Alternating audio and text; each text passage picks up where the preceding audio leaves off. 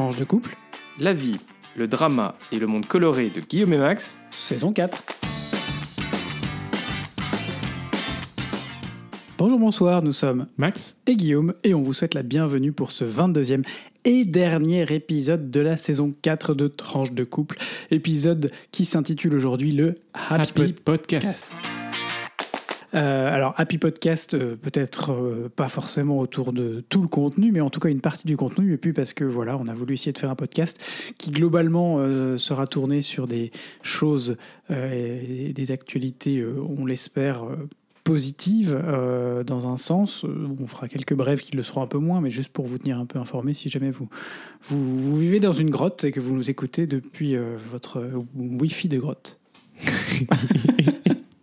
Bon allez, comme d'habitude, on vous invite euh, à vous abonner au podcast euh, pour être notifié des nouveaux épisodes, du coup pour la saison euh, 5.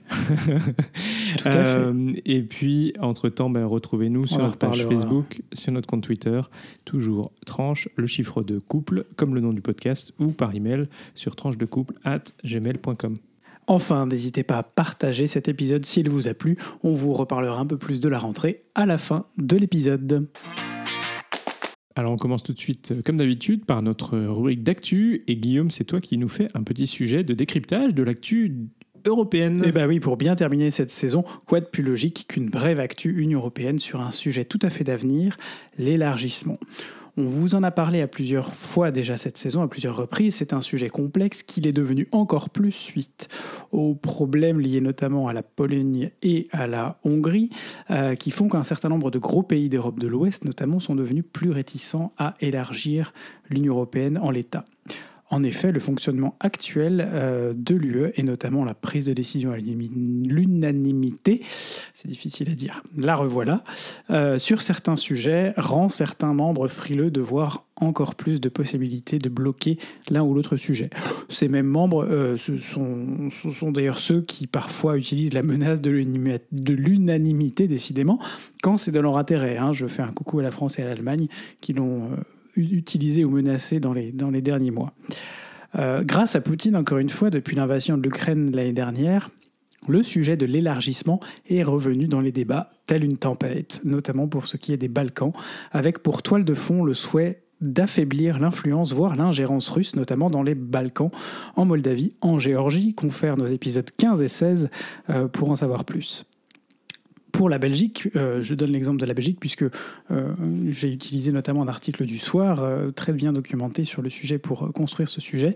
Par exemple, donc pour la Belgique, les Balkans occidentaux seraient au moins autant prioritaires que l'Ukraine, alors que le pays prendra la présidence du Conseil de l'Union européenne au 1er janvier 2024.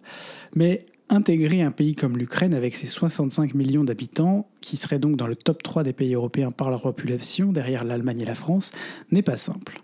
Il faut prévoir des modalités d'intégration, convaincre les pays réticents, par exemple la Hongrie, nettement plus orientée vers Moscou que vers Bruxelles ces dernières années.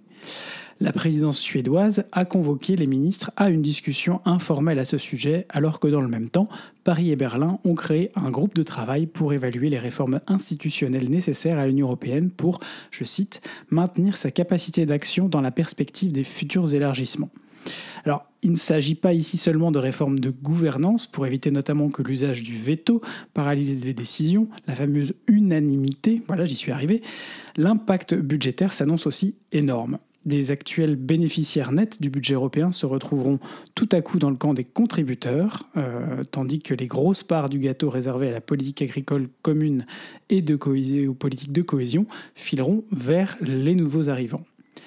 À ce stade de la discussion, il s'agit surtout de lister les questions que pose le défi de l'élargissement. Il faudra ensuite se pencher sur les réponses, lesquelles devraient d'abord être recherchées dans le cadre des traités existants pour éviter une question potentiellement, je cite, clivante et lourde, selon la suédoise Roswell. En effet, si l'on doit en venir à réformer les traités, voire à refaire de nouveaux traités, ça signifie aussi passer par souvent euh, des référendums nationaux individuels, avec les risques que cela comprend d'avoir un coup d'arrêt suite à euh, une trop grande pollution du sujet pour des raisons qui n'auraient rien à voir euh, avec le sujet du référendum. Des, des rais- raisons, par exemple, de politique interne. Coucou la Constitution européenne. Affaire à suivre donc à la rentrée. Deuxième rubrique, Max, euh, tu vas nous faire une rubrique un peu technique, c'est une exception euh, dans ce podcast, mais... euh, Technologique même. pardon, une rubrique technologique, tu vas nous parler de Vivatech, mais quoi c'est que Vivatech? Oui, alors Viatech, c'est le salon de l'innovation technologique, du digital et des startups qui s'est déroulé euh, mi-juin à Paris et qui a fait un tabac. La Startup Nation dans toute sa splendeur. Exactement. Alors avec plus de 150 000 visiteurs sur trois jours, euh, Vivatech est devenu le premier événement européen et cette année même mondial puisqu'il rivalise en chiffres, en nombre de visiteurs avec le Consumer Electronic Show, le CES de Las Vegas dont vous avez peut-être entendu parler si vous êtes un petit peu geek comme moi. Alors Vivatech, c'est quoi? C'est des conférences sur les défis contemporains avec euh, au menu euh, l'intelligence artificielle, la climate tech, c'est-à-dire la technologie au service de la lutte contre le réchauffement climatique ou des solutions euh, qui euh, peuvent euh, aider à être plus soutenables, l'inclusion, la diversité dans la tech. Et puis un des moments marquants fut la conversation avec Elon Musk qui s'est rendu à Paris et cette conversation a été suivie par plus de 6000 personnes. Donc les intervenants venaient d'un peu partout dans le monde euh, et euh, à cette occasion, le président de la République a aussi annoncé un plan de 6 milliards d'euros pour les startups à impact positif et 500 millions d'euros pour l'intelligence artificielle. Alors Vivatech, euh, il y a énormément de startups qui sont présentes. Et donc, euh, c'est aussi l'occasion pour elles d'avoir de la visibilité, des startups qui sont euh, nationales mais aussi internationales. Et donc, chaque année, Vivatech met à l'honneur un pays. Alors, l'an dernier, c'était l'Inde et cette année, c'était la République de Corée, dont on sait qu'elle est très innovante. Euh, vous le savez tous. Alors, pourquoi est-ce que c'est important de donner de la visibilité aux startups? Euh, Donc, je le disais, 50% venaient euh, de l'international. Eh ben, parce que euh, celles-ci ont pu rencontrer des investisseurs. Il y avait 1700 fonds d'investissement qui étaient présents et donc qui, pendant trois jours, ont pu discuter avec ces startups. Les startups avec un haut potentiel ont été mis en avant, notamment à travers d'un prix et des startups peut-être dont vous n'avez jamais enten- entendu parler, mais qui seront peut-être ce qu'on appelle le next big thing, ça veut dire le, truc qui explose et que tout le monde euh, connaîtra. Donc je- j'en ai euh, pris deux exemples, Penny Lane dans le domaine de la finance et Walloop, qui est une marketplace qui euh, concurrence Le Bon Coin. Alors des startups impactantes ont été mis en avant, notamment en Afrique avec le Africa Tech Award, euh, qui met en, Afri- en avant des startups qui euh, sont basées en Afrique ou qui euh, œuvrent en Afrique, dans les secteurs de la santé, du climat et de la finance. Et donc les vainqueurs dans ces trois catégories sont respectivement Curacell dans le domaine de la santé, Kubik pour le climat et Waspito dans le domaine de la finance. Absolument. Vous pourrez aller voir à quoi se font, ce que font exactement ces euh, startups. Il y a aussi eu un prix pour euh, le challenge des fondatrices de startups qui a récompensé Zuzana Stamirovska, la fondatrice d'une deep tech française, Pathway, qui, finalise, euh, facilite, pardon, qui facilite l'analyse des datas. Chacun son nul limité. hein. Exactement. Et alors, euh, pourquoi? Bah, On vous en parle. Guillaume mentionnait la Startup Nation, euh, bah, parce que finalement, tout ça, c'est quand même une bonne nouvelle. Euh, L'innovation et la technologie, bah, c'était plutôt quelque chose, il y a quelques années, on disait que bah, ça se passait ailleurs qu'en Europe, euh, notamment euh, dans la Silicon Valley. Et donc, le fait que euh, avec ce salon, on ait la visibilité autour de la technologie et de l'innovation, bah, ça montre que l'Europe peut être, peut être attractive et un récent rapport met en avant que l'Europe revendique désormais 311 licornes. Alors une licorne, c'est une start-up non cotée qui a une valorisation d'au moins 1 milliard de dollars. Et donc 311 licornes, bah, c'est 10 fois plus qu'en 2014. Jesus Christ, Et donc- 311 milliards de dollars de valorisation pour euh, minimum pour ces entreprises. Exactement. Donc euh, en gros, je, euh, je- je calcule bien. c'est euh, des, des, des startups ou des, enfin, qui sont plus des startups, puisqu'on maintenant ce qu'on appelle des scale-up, c'est-à-dire des startups qui ont grossi et qui, qui ont réussi à attirer effectivement des investisseurs. Eh ben, ça montre que la politique volontariste de soutien euh, à l'innovation, euh, bah, ça paye. Et euh, bah, tout ça, c'est quand même une très bonne nouvelle parce que euh, bah, l'innovation, c'est aussi euh, l'économie de demain. Et puisqu'on est sur le sujet de l'innovation, on voulait aussi mettre en avant le top 4 du concours Lépine, dont les résultats ont été annoncés en mai dernier. Alors, euh, dans ce top 4, bah, il y a Free to Go. Donc, c'est un coffre de plage innovant. Guillaume, tu veux. euh, Bah absolument. Euh, Free to go, c'est un, donc tu l'as dit, un coffre de plage innovant. Pourquoi? Parce que vous avez peur de vous baigner en laissant votre smartphone sans surveillance sur la plage. Free to go, le coffre-fort de plage ingénieux, sera l'objet à embarquer avec vous cet été. C'est pas de moi évidemment. On a trouvé ça sur le média positif. Alors c'est un petit coffre qui ne pèse à l'origine que 4 kilos, mais il a un avantage, c'est que un, il se ferme avec un joli cadenas. Enfin, joli, c'est vous qui choisissez, mais Mais du coup, on peut peut-être l'em- l'emporter, non? mais du coup, on peut, on peut l'embarquer s'il fait que 4 kilos. Donc, ce que vous pouvez faire, c'est vous mettez du sable ou des galets ou des pierres ou n'importe quoi dans ce coffre pour qu'il puisse atteindre un poids qui peut aller jusqu'à 80 kilos. Ah ouais. Vous mettez vos téléphones dedans, vous fermez la clé, vous allez vous baigner et vous revenez. A priori, il y a peu de chances que quelqu'un soit venu vous piquer votre coffre de 80 kilos. Et alors, le petit plus, Guillaume? Et alors, euh, le petit plus, c'est euh, que ce produit est multifonction. Coffre-fort, pied de parasol, mais aussi Table d'appoint. Et voilà, le c'est le coffre de votre été. Voilà, je, je pense que c'est- absolument euh, ce dont vous avez tous rêvé. Et bien voilà, Free to Une Go l'a fait. innovation euh, made in France. hein, Absolument. Euh, voilà, deux, deux personnes qui vivent en Charente. Euh, et ça s'est commercialisé avec une petite remise en ce moment. On n'est pas sponsorisé par eux, mais, euh, pas. mais voilà. Et je pense pas qu'on aura un un Free to Go, mais voilà, c'est- sachez que ça existe.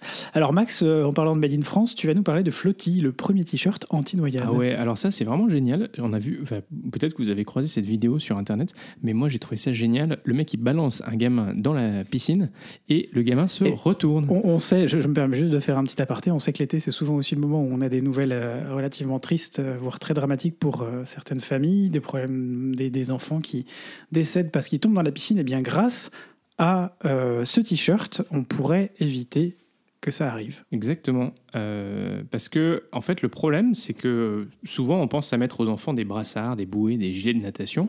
Mais euh, dès lors que l'enfant euh, sort de l'eau, bah, euh, c'est hyper encombrant. Et du coup, euh, en général, on on n'a pas. Euh, Enfin, les enfants aiment pas trop le garder. Mm. Et puis surtout, si l'enfant euh, plonge la, la tête la première, bah, euh, c'est raté. quoi. Et avec ce t-shirt, bah, si l'enfant échappe à la vigilance et tombe dans l'eau, le t-shirt se gonfle automatiquement au contact de l'eau et en moins de 5 secondes, l'enfant est retourné sain et sauf. Et du coup, ce euh, produit euh, a gagné la médaille d'or. En tout cas, une super innovation. Et allez regarder la vidéo, c'est assez impressionnant. Alors, Guillaume, on, on passe au troisième, euh, troisième Mon euh, favori de sujet. très loin. C'est euh, Opoly. Alors, qu'est-ce que c'est Opoly Alors, Opoly, c'est un enfile-couette révolutionnaire. Vous avez tous galéré à un moment ou à un autre de votre vie pour trouver la bonne technique pour mettre cette euh, de housse de couette sur la couette. Oui, j'ai Surtout été quand on poli, est tout seul. Surtout quand on est tout seul. Parce qu'à deux, ça va, Moi, mais- je préfère être tout seul à titre personnel, mais euh, Mieux vaut être tout seul que mal accompagné, effectivement. non, mais c'est pas que tu m'accompagnes mal, c'est pas la question. C'est juste que je trouve qu'à deux, c'est encore plus stressant de faire cette espèce de, de truc. Donc bon, moi j'ai ma façon de faire qui fonctionne plutôt bien, Euh, mais sachez que euh, Opli a remporté la médaille d'or en 2019. Cet enfile-couette, euh, vous placez l'enfile-couette en haut d'une porte. Vous fermez la porte, vous prenez un coin de votre housse de couette, vous pincez le coin en la faisant simplement glisser vers le haut, puis vous glissez votre main dans la housse de couette, puis remontez celle-ci jusqu'au niveau de la pince. Prenez ensuite toute la housse qui se trouve sur votre bras avec vos deux mains et remontez-la jusqu'au niveau de l'enfile-couette. Re- Prenez ensuite le coin de la couette et faites glisser dans la pince. Enfin, dégagez la housse des crochets et faites-la glisser. Secouez votre couette pour bien la répartir. J'ai changé la couette et je me suis même pas énervé. Au lit, déclare Benjamin le créateur. Bah dites donc, qu'est-ce qu'il faut pas faire quand même dans l'innovation bon, allez regarder la vidéo parce que ça sera un peu plus parlant. Je sais pas si ça vous, si ça vous dira, mais si vous Sinon, galérez toujours avec votre, avec votre couette, euh, bah, c'est peut-être une solution. Et alors Max, le gagnant 2023, c'est Drift. Ah ouais, et alors là, franchement, chapeau. C'est Alors, encore du Made in France? Exactement. Donc c'est Colin Gallois et Lancelot Durand qui ont mis au point un système de freinage pour fauteuil roulant pour éviter les frottements et les brûlures de main. Eh ben oui, parce que quand vous avez un fauteuil roulant classique, en fait, vous savez, vous avez la roue qui tourne. À la roue est attachée une main courante, mais qui tourne en même temps que, que la roue. Et vous voyez souvent des gens en fauteuil roulant qui portent d'ailleurs des, Des gants pour éviter de se faire brûler les mains. euh, Et donc la seule manière euh, pour freiner, freiner progressivement votre vélo, hein, parce que si vous utilisez votre, votre fauteuil roulant, parce que si vous utilisez la manette, ben, en fait vous, vous cassez la gueule. Euh, Donc la manette c'est plutôt pour mettre les freins euh, pour pas bouger. Euh, et ben donc voilà vous vous brûlez les mains. Alors du coup euh, ils ont créé une roue qui s'installe sur n'importe quel fauteuil roulant manuel. C'est une technologie qu'ils appellent le rétro-pédalage. pédalage. Et en fait, en tirant euh, la main courante vers l'arrière, donc la main courante, du coup, elle ne, L'objectif, c'est qu'elle ne, tu puisses déjà la tenir sans qu'elle euh, roule en même temps que la roue. Donc, elle est déconnectée du, de- de- de- du mouvement de la roue. Et si tu la, la tires en arrière, eh bien, hop, elle euh, permet de ralentir et de s'arrêter. Euh, et du coup, il y a un jury de 53 personnes qui a décidé que c'était euh, le grand gagnant du concours 2023. Et donc, ils ont pu avoir un petit prix du président de la République sous la forme d'un vase en porcelaine de Sèvres. Bye bye. Eh oui, l'innovation à la française, hein, la porcelaine Ah, euh, de Sèvres. Mais oui, Made in France, c'est Macron qui va être content. Exactement.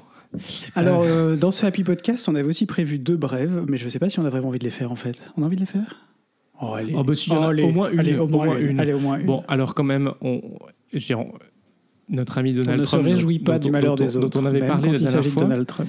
Euh, voilà, alors ce, ce grand malin euh, a quand même été à la télé euh, raconter qu'en fait, il avait. euh, C'était normal qu'il ait gardé tous ses, tous cartons parce qu'il il fallait qu'il fasse le tri de toutes ses euh, affaires personnelles dans ses cartons. Et du coup, bah, c'est normal hein, qu'on lui laisse le temps de le faire. Et donc, euh, bah, c'est la raison pour laquelle il a gardé ses cartons. Et comme finalement, bah, il, serait difficile pour lui de justifier euh, qui euh, euh, l'avait gardé ses cartons parce que c'est un peu un délit selon la loi américaine. Sa seule défense, ça aurait été de dire qu'il n'était pas au courant qu'il y avait des documents classifiés dans ses, dans ses cartons, mais là il vient d'avouer devant la télé Ni. que en fait il avait gardé volontairement ses cartons. Bah oui, parce qu'il est Donald Trump, donc il avait droit. Et donc, globalement, il vient de s'enfoncer et de se tirer deux balles dans, dans le pied. Eh oui, c'est moche quand même. Devant tout le monde à la télé. Rubrique Belgitude aujourd'hui. Euh, alors, ce sera une double rubrique. Euh, oui, Max n'est pas au courant, mais tu vas, Max, d'abord nous parler de la promotion du vélo à Bruxelles. Et moi, ensuite, je vous parlerai d'une innovation sur la commune d'Ixelles. Non, mais alors là, j'adore les surprises en plein milieu de ce podcast. Vous voyez, ça, c'est la vie de couple aussi. Euh, alors, effectivement, tout nu pour le vélo. Alors, samedi Ah, 17 juin. On n'avait pas dit que c'était le Naked Podcast. Hein. Non, euh, mais bon, on peut être. euh, quand on, on est dénué de plein de choses, on est peut-être tout content. Dénudé. Euh, eh ben, aussi. Donc samedi 17 juin, près de 200 cyclistes se sont réunis à Bruxelles pour faire la promotion du vélo. Et la particularité, c'est qu'ils étaient tout À nus, vous l'aurez compris. Alors Le vous avez peut-être déjà, vous avez peut-être déjà entendu parler ou vu des photos de ces rassemblements un peu différents. Bah oui, chaque année, dans différentes villes du monde, il y a des défilés de cyclistes nus. L'objectif, c'est de faire prendre conscience à tout un chacun de la vulnérabilité des cyclistes et des piétons face aux véhicules motorisés et donc de la nécessité d'avoir des infrastructures adaptées et sécurisées. Alors ce défilé cyclonudiste est né en Espagne en 2001 à partir d'un mouvement qu'on appelle la masse critique ou critical mass, qui rassemble régulièrement des centaines de cyclistes et de rollers dans les rues euh, des euh, différentes villes euh, du monde le dernier vendredi du mois. Je suis sûr que vous avez déjà croisé ça en vous demandant ce que c'était. L'objectif, c'est de passer un bon moment, mais surtout de promouvoir les mobilités douces en sécurité par la masse qu'on peut avoir, qui contraste avec le fait qu'on est, quand on fait du vélo ou du roller tout seul, ben, on est extrêmement vulnérable, et puis de dénoncer finalement ben, la surreprésentation de l'espace dédié à la voiture dans l'espace public. Alors le défilé bruxellois, il est né du constat que la ville n'était pas du tout adaptée au vélo et que la critical mass euh, de Bruxelles, qui avait déjà lieu, n'avait finalement pas l'effet escompté sur les politiques de la ville et les hommes et femmes politiques. Alors naît donc en 2005 le défilé cyclonudiste qui euh, progressivement euh, bénéficie d'une bonne couverture médiatique et le fondateur de, ces, ce défilé euh, considère qu'il a contribué à l'émergence des plans vélo à Bruxelles. Voilà, vous savez tout.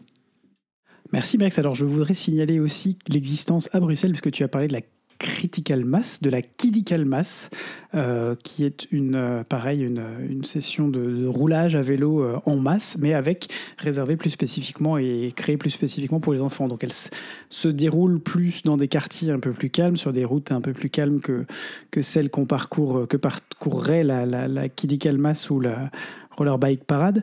Euh, mais voilà, c'est une chouette initiative qui existe. Et puis alors, je viens de découvrir qu'après des, des mois et des mois qu'on demande cette mise en place, la commune d'Ixelles serait, je dis bien serait, parce qu'en Belgique tout peut prendre du temps, sur le point d'installer des points de, euh, comment, de, de stationnement spécifiques pour ces putains de trottinettes qui nous en kikinent la vie à longueur de journée, un peu partout, euh, garées n'importe comment euh, sur, euh, dans les rues et, sur les places. Donc, on va croiser les doigts, serrer les fesses et espérer que nos amis de le bourgmestre et son échevin à la mobilité vont effectivement mettre ça en place très vite. Et puis, surtout derrière, parce que c'est souvent le problème, que ce sera, que ce sera convenablement, convenablement comment suivi de façon à ce que les propriétaires, euh, les sociétés propriétaires fassent en sorte que ce soit également appliqué. Sans quoi, eh ben, peut-être qu'il faudra faire comme à Paris. Et je rappelle qu'à Paris, à partir de la fin du mois d'août, il n'y aura plus de trottinettes en libre service dans les rues. Bye bye Oui, du coup, les gens achèteront une trottinette. Et, euh, Pas certain. C'est voir. pas le même, c'est pas le même investissement. Et je pense que c'est pas la même utilisation à titre personnel quand tu utilises un, quelque chose que tu as acheté, que tu as payé, où tu fais en sorte de quand même l'utiliser correctement et d'y être attentif. Et puis une trottinette qui te coûte deux balles, euh, vite fait. euh, Oui, c'est vrai qu'au moins, tu la laisses pas euh, parquer au milieu de la, des- de la rue, euh, n'importe où. c'est ça. Rubrique tranche de couple, ça y est, c'est notre dernière rubrique tranche de couple de cette saison. Alors qu'est-ce qu'on en a pensé de cette saison, Max, euh, de podcast euh? Bah, euh, alors, moi, j'ai trouvé qu'elle était bien.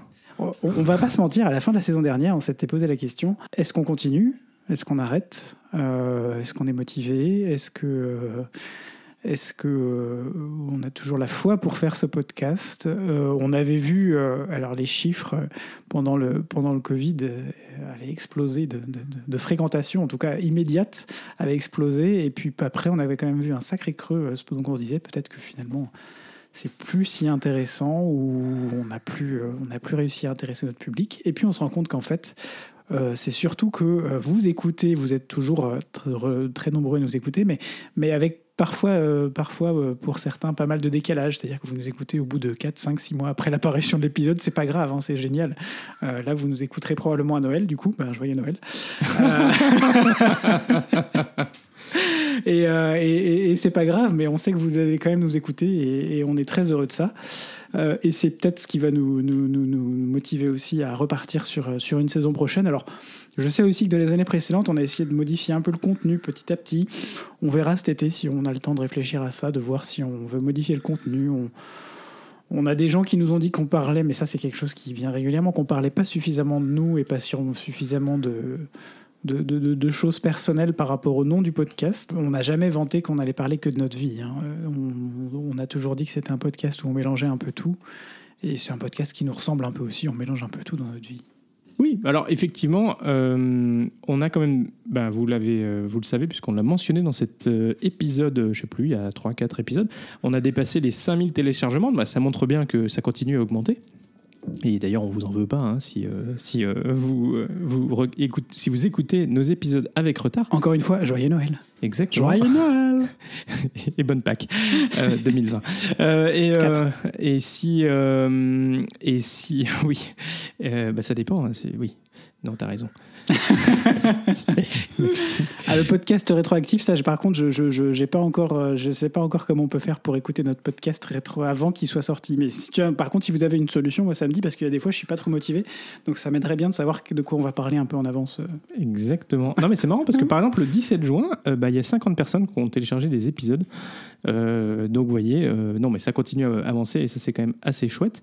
Voilà, bah, si vous avez envie de nous demander des choses, si vous avez envie de nous donner des orientations ou des. Voilà, vous avez des trucs qui vous saoulent ou il y a des choses que vous aimeriez qu'on creuse, bah, vous n'hésitez pas. On prendra ça en compte pendant cet été pour euh, la prochaine saison. Voilà, mais non, euh, c'est vrai que pour nous, bah, ça représente un petit effort quand même. Il faut, faut pas se le cacher. euh, tous les 15 jours, en fait, ça revient très vite. Euh, il faut 15 trouver jours, des nouveaux. très vite. Et... il et- faut trouver des nouveaux sujets et, euh, et euh, voilà. Et, et c'est vrai que, en tout cas, quand il, quand il s'agit de l'actualité, bah, ça, ça revient vite. Et puis parfois, nos vies sont un petit peu boring, on va pas se cacher. Parce que quand on est euh, à fond dans euh, notre boulot, euh, le week-end, il est plutôt passé à essayer de se poser un peu, puis faire le ménage, les courses, enfin tout ce que vous savez. quoi. Donc on n'a pas forcément toujours des choses brillantissimes à vous raconter euh, sur nos vies, mais euh, en tout cas c'est un exercice qu'on apprécie quand même. C'est un moment qu'on passe tous les deux Euh, et ça, en fait, c'est chouette. Donc il y a une partie, bien sûr, c'est pour vous, nos auditeurs, mais il y a une partie, la raison pour laquelle on fait cette, ce podcast, c'est aussi pour nous, en fait, parce qu'on se fait plaisir quand même, globalement. Ah oui, c'est ça. Ça reste quand même un moment, même si, comme tu l'as dit, il y a des moments où on a, moins la foi euh, pour le faire. C'est quelque chose qui nous intéresse. Euh, Moi, j'aime bien me creuser un peu une actualité et puis en même temps creuser un peu qu'est-ce qui s'est passé entre nous deux et puis euh, faire un peu le, le point euh, euh, sur, sur l'un ou l'autre sujet, trouver des sujets positifs parce que dans des rubriques comme Belgitude, on essaye aussi de trouver des sujets un peu, un peu un positifs, un peu, drôles, qui vous fassent un peu marrer. Et puis euh, dans notre euh, dernière rubrique aussi, c'est des sujets où on essaye d'être voilà, dans, des, dans des choses positives. Donc voilà, c'est chouette, ça, ça, ça, oblige à, ça oblige à faire cette, cette démarche et, et c'est plutôt quelque chose qui, qui, nous, qui, nous, qui nous, pour lequel on a encore la foi pour l'instant. Et donc je pense qu'on se retrouvera à la rentrée a priori. hein. Ah bah tant que t'es croyant, tout va bien. Euh, et euh, non, et puis c'est vrai que parfois, on se dit oui, bon, faut, c'est bon. Et puis en général, à la fin de l'épisode, en fait, on est content d'avoir fait cet épisode et on est content de la manière dont ça s'est passé. Il se trouve bon que Guillaume n'aime pas trop s'écouter, donc euh, il est bien content que je fasse le montage de ce podcast. J'avoue, j'avoue tout. Euh, donc, euh, donc voilà, et puis on est content aussi en fin d'a- en fin d'année en général de vous proposer nos, nos deux podcasts thématiques, le Pride Podcast et l'Europodcast. Et ça c'est assez chouette, ça nous fait aussi plaisir de pouvoir mettre de la visibilité sur bah, ces, ces deux sujets qui sont, qui sont importants pour nous. On parle de l'Europe à peu près toute l'année. Euh, on essaie de parler aussi de temps en temps un petit peu de la visibilité des sujets euh, LGBTQIA+. Euh, mais voilà, c'est bien aussi de pouvoir avoir ce, sujet-là. Donc voilà, alors peut-être pour revenir sur un, petit sujet dont on a parlé il y a 15 jours et qui finalement fait le lien entre nos deux épisodes, ben, Guillaume, on a quand même fêté nos 13 ans le week-end dernier. Eh ben oui, euh, le week-end dernier, on a fêté effectivement euh, nos 13 ans ensemble. C'est pas un, c'est pas un petit, euh, un petit, comment, une petite étape. C'est un, c'est une, une be- une- une belle étape. Et puis on l'a fêté aussi de façon tout à fait particulière, pas exotique, mais, euh, mais en tout cas méditerranéenne, j'ai envie de dire, puisque nous étions à Malte pendant quatre jours. Alors pour euh, vous donner toute l'histoire de ce voyage, c'est un voyage qu'on devait faire initialement en avril 2020, qui pour des raisons indépendantes de notre volonté, euh, mais que vous connaissez évidemment, bah, a dû être, a dû être annulé et reporté à donc trois ans après, 2000, juin 2023, quatre jours, on a pu découvrir Malte. C'est une chouette. euh, une- on a fait, ouais, on a passé quatre jours plutôt sympas en fait. Ouais, très très chouette, surtout un, un très beau, euh, un très beau temps. Il faisait chaud. Petit pays, mais plein d'inattendus. Enfin, il y a de quoi faire pour s'occuper quatre jours largement. Voilà, on a, on a réussi à se baigner dans la mer Méditerranée. Mm. Euh, on a vu des, des jolis euh, criques, euh, un beau lagon. Euh, voilà, et puis euh, on a aussi été sous terre, pas seulement sous l'eau, euh, en visitant euh, l'Hypogéum et euh, donc Hypogéum qui est un ancien euh, quoi Ah, une ancienne nécropole. nécropole, voilà, qui date de 3000 ans avant Jésus-Christ, un truc comme ça. Qui date de, je crois que c'est cinq- entre, moins cinq- entre 5000 et 4000 ans par rapport à aujourd'hui, non? Jésus-Christ, oui. Non, Non. 3000 ans avant Jésus-Christ, oui, c'est ça. Oui, ça. Et du coup, bah, c'est une civilisation voilà, donc, dont on ne connaît pas grand-chose puisqu'ils ont disparu et euh, il n'y a pas vraiment de traces. Donc c'est un mystère qui n'a pas encore été résolu. Euh, voilà, et puis on a aussi été visiter les souterrains euh, qui, se, qui sont sous euh, la Valette, là où la population de la Valette s'est cachée pendant les bombardements de l'Italie et de Mhm. l'Allemagne nazie pendant la Seconde Guerre mondiale, parce que bah, en fait Malte était un petit îlot détenu par les Britanniques. Euh, et donc euh, entre euh, l'Afrique du Nord et l'Italie, ben voilà, c'était un, lieu où, en fait, assez stratégique finalement pour interrompre les transits entre l'Italie et la- et l'Afrique du Nord. Et donc, beaucoup, beaucoup de bombardements. ils disent que Malte est la ville qui a été le plus bombardée pendant la Seconde Guerre mondiale. C'est intéressant, je ne savais pas ça. Eh ben, comme ça, tu sais. Et puis, on a, on a vu des très, euh, très chouettes euh, vieilles pierres, on va dire, hein, des, des- des- des vieilles villes. Euh, et on a découvert un super cocktail, il faut quand même qu'on vous en parle. Ah oui, ça, c'est le cocktail de l'été, je vous préviens. Voilà, donc ça s'appelle un spritz, bon ça vous êtes au courant, mais un spritz non pas à l'apérole, non pas au Saint-Germain, comme on l'avait découvert en Italie l'été dernier, le Hugo Spritz, mais Un spritz limoncello. Eh oui, alors vous savez qu'on est assez fan du limoncello en euh, digestif.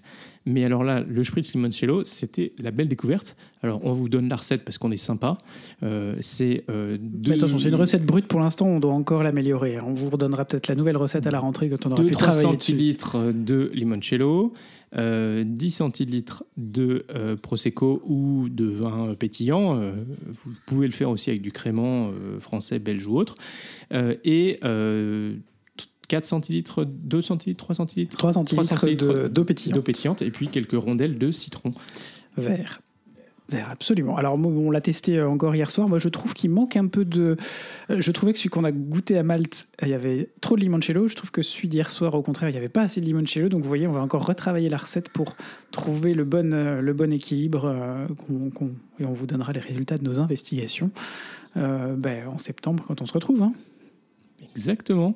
Alors, si vous avez testé aussi de votre côté, bah, vous nous direz ce, qu'il- ce que vous en pensez. Bah, en tout cas, nous, on est super contents. Alors, surtout moi, parce que il faut quand même dire que l'apérole, c'est pas trop mon truc. Je trouve ça un peu trop. euh, euh, comment on dit en français?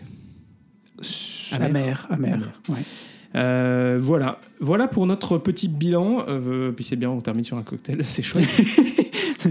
à, la- à consommer avec modération. Alors, on termine avec, comme d'habitude, une petite rubrique. euh, une rubrique euh, geek, Guillaume? Je ne sais pas si c'est une rubrique geek, en tout cas c'est une rubrique euh, qui correspond tout à fait à ce Happy Podcast. C'est une initiative euh, qui vise à promouvoir euh, les transports, euh, euh, enfin le, le loisir pour les personnes euh, avec un handicap euh, moteur en particulier. C'est une initiative de vélo adapté à louer. Alors on dit oui évidemment, et c'est un article paru dans l'hebdomadaire La Vie qui nous a mis la puce à l'oreille. L'article nous raconte en effet qu'à Brissac, dans le Maine-et-Loire, l'association En Dynamique propose à des particuliers ou des institutions de louer un deux roues, une joëlette ou un swingo euh, pour permettre des randonnées ou des visites de loisirs accessibles à tous. Alors, euh, la joëlette, c'est euh, ce, vélo à l'arrière. Vous avez un vélo à l'arrière et puis devant, vous avez, vous avez une- un, un fauteuil roulant. Ça, ça permet d'avancer. Euh, d'avancer, euh, voilà, de faire avancer le vélo, euh, le, fauteuil roulant depuis la plateforme vélo. Euh, L'idée de sa fondatrice, Nathalie Dacosta, qui est elle-même porteuse d'un handicap et en fauteuil roulant, c'est d'aller au-delà des barrières habituelles que la société, mais aussi les personnes handicapées elles-mêmes peuvent se mettre pour accéder à certains loisirs, en l'occurrence le vélo. Elle part du constat que, dans le monde du handicap, on parle beaucoup des rendez-vous médicaux ou liés directement à la pathologie, euh, qui sont des besoins, des nécessités, mais rarement des loisirs des personnes qui portent ces handicaps ou de leurs proches. L'association investit donc grâce à des dons, subventions et des collectes de bouchons. Vous avez tous, je suis sûr, dans votre vie, vu passer une collecte de bouchons de plastique euh, quelque part, dans du matériel qu'elle loue pour 10 ou 15 euros par jour à des particuliers ou des institutions. Et euh, l'article nous donne l'exemple de Najib, 10 ans, qui en a profité. Euh, Marie, et Marie-Adam Abia, une spécialisée de l'Institut médico-éducatif de Chalouer à Angers, euh, a réservé pour ça un, vélo monopousseur, un fauteuil roulant poussé par un vélo, et une joëlette fauteuil à roue unique euh, avec deux brancards pendant les dernières vacances pour, je cite, changer d'activité et permettre aux enfants et leurs proches de découvrir ce matériel. L'enfant a énormément aimé, même si a eu un peu peur au début à cause de la vitesse. Mais voilà, c'est chouette de pouvoir permettre ça. Euh, on nous dit aussi que les ense- son enfants étaient très enthousiastes, qu'ils faisaient la queue pour essayer, et que ça a donné envie aussi euh, à une stagiaire dont le père est en fauteuil roulant et avec qui elle n'avait jamais pu faire de sortie à vélo. Voilà, donc parfois il ne faut pas grand-chose pour euh, pousser des gens qui ne font pas beaucoup de loisirs en raison de leur handicap à sortir. Il y a des solutions qui existent et on est vraiment très content de finir cette saison de podcast sur cette note positive. Le loisir est à portée de chacun et il y a des initiatives pour le mettre en avant. Bravo Et voilà, c'est déjà la fin de ce 22e et dernier épisode de la saison 4. Euh, Petite larme, on va pas se mentir, vous allez nous manquer, Absolument. même si on sera content quand même de profiter de nos vacances. Enfin, on va vous voir quelques-uns d'entre vous, un certain nombre d'entre vous d'ailleurs cet été, et on en est très content, on se réjouit d'avance euh, de vous voir, tous et toutes.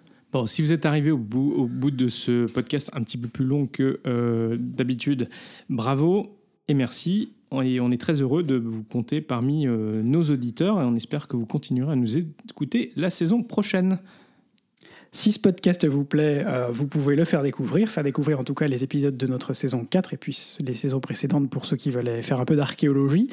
Euh, n'hésitez pas, comme d'habitude, à nous mettre une note ou un commentaire, euh, à nous envoyer un petit, message. un petit message. Ça nous fait toujours plaisir de recevoir ça sur Apple Podcasts, Spotify ou votre logiciel de podcast préféré, quel qu'il soit. Un like sur YouTube ou Twitter, un pouce bleu sur Facebook et surtout, surtout, surtout, partagez.